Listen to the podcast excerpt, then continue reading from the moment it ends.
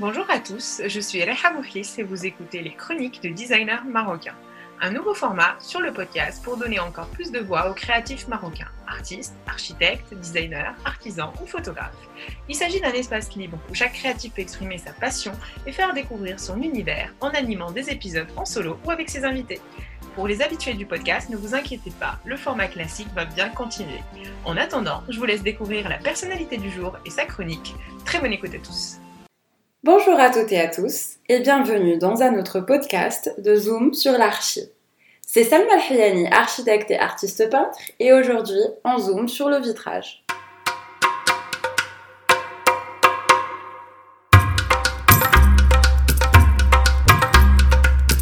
Le vitrage est un élément architectural important et crucial dans l'architecture intérieure d'un espace il a un impact direct sur l'isolation thermique et acoustique de l'espace, mais aussi sur le confort visuel et sur le ressenti de l'usager. Au niveau du podcast d'aujourd'hui, on va commencer par se familiariser avec les différentes composantes du vitrage.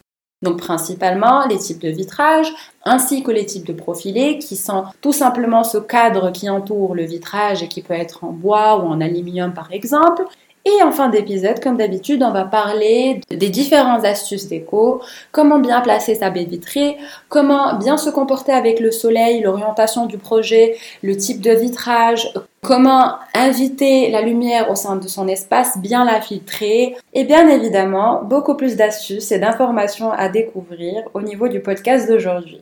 Donc restez à l'écoute.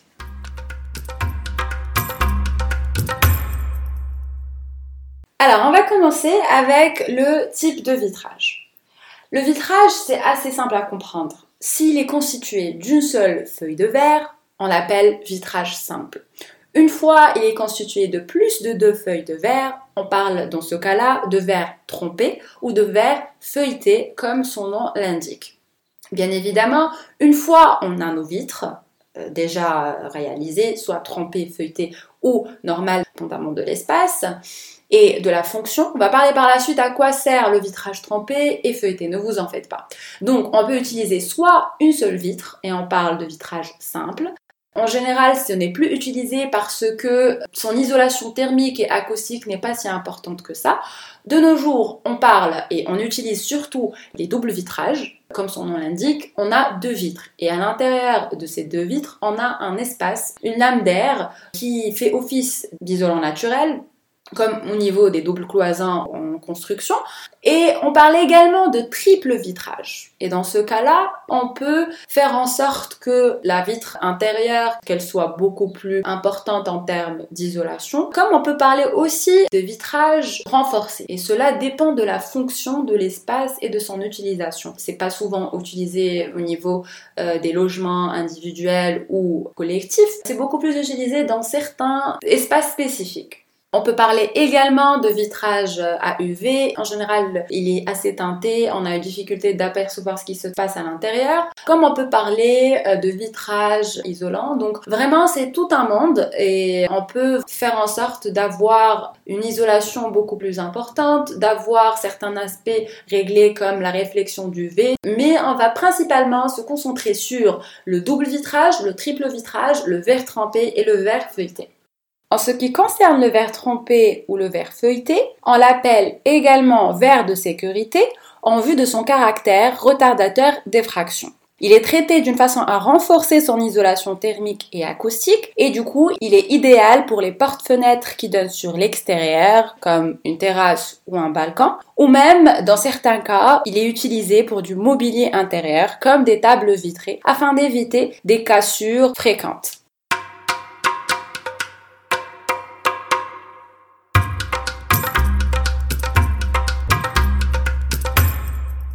Là qu'on a vu un peu et compris les différents types de vitrage, on va passer au type de profilé. On va principalement se concentrer sur trois types les plus répandus. Le type de profilé en bois, le profilé en aluminium et le profilé en PVC.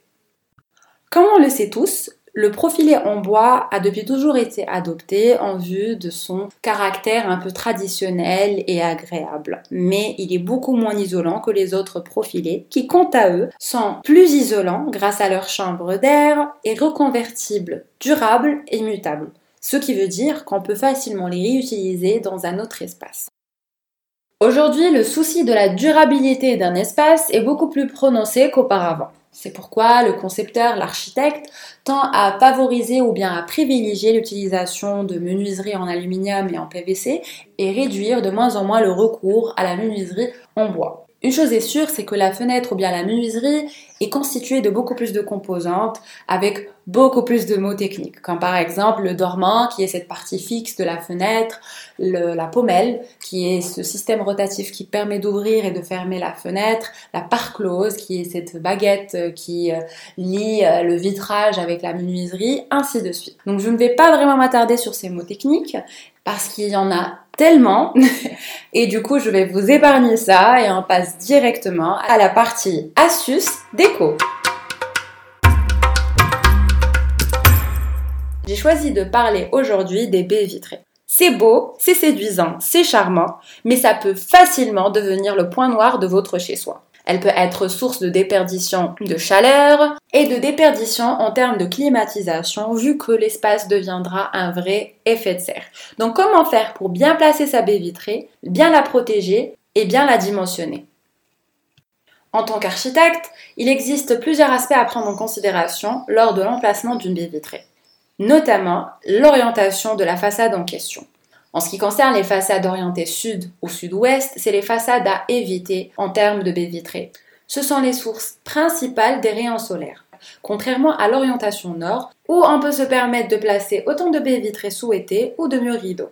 Dans le cas où on se trouve dans l'impossibilité de choisir une autre façade ou une autre orientation, il existe certaines solutions architecturales et architectoniques à utiliser pour réduire de cet effet de serre. Notamment le fait d'avoir au niveau supérieur un élément en saillie, avoir une pergola ou des brises soleil, ainsi que l'utilisation de vitrages anti-UV comme celui qu'on a vu tout à l'heure.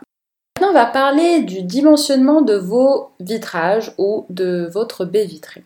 Aujourd'hui, il est obligatoire pour chaque projet d'avoir une fiche énergétique. Et cette fiche énergétique, elle rassemble pas mal de détails, comme notamment le pourcentage de vitrage par rapport aux parois extérieures, ainsi que pas mal d'éléments qui servent à donner une idée sur l'inertie thermique d'un espace. Qu'est-ce que ça veut dire l'inertie thermique? C'est tout simplement cette capacité d'un espace de capter la chaleur et ne pas être facilement influençable par la température extérieure.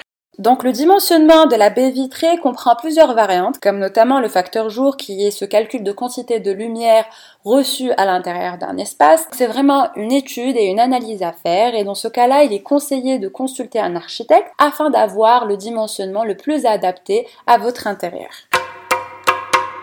Avec cela, on finit le podcast d'aujourd'hui. J'espère que ça vous a été utile. N'hésitez pas à poser vos questions, à partager vos commentaires et surtout, prenez soin de vous et au prochain podcast.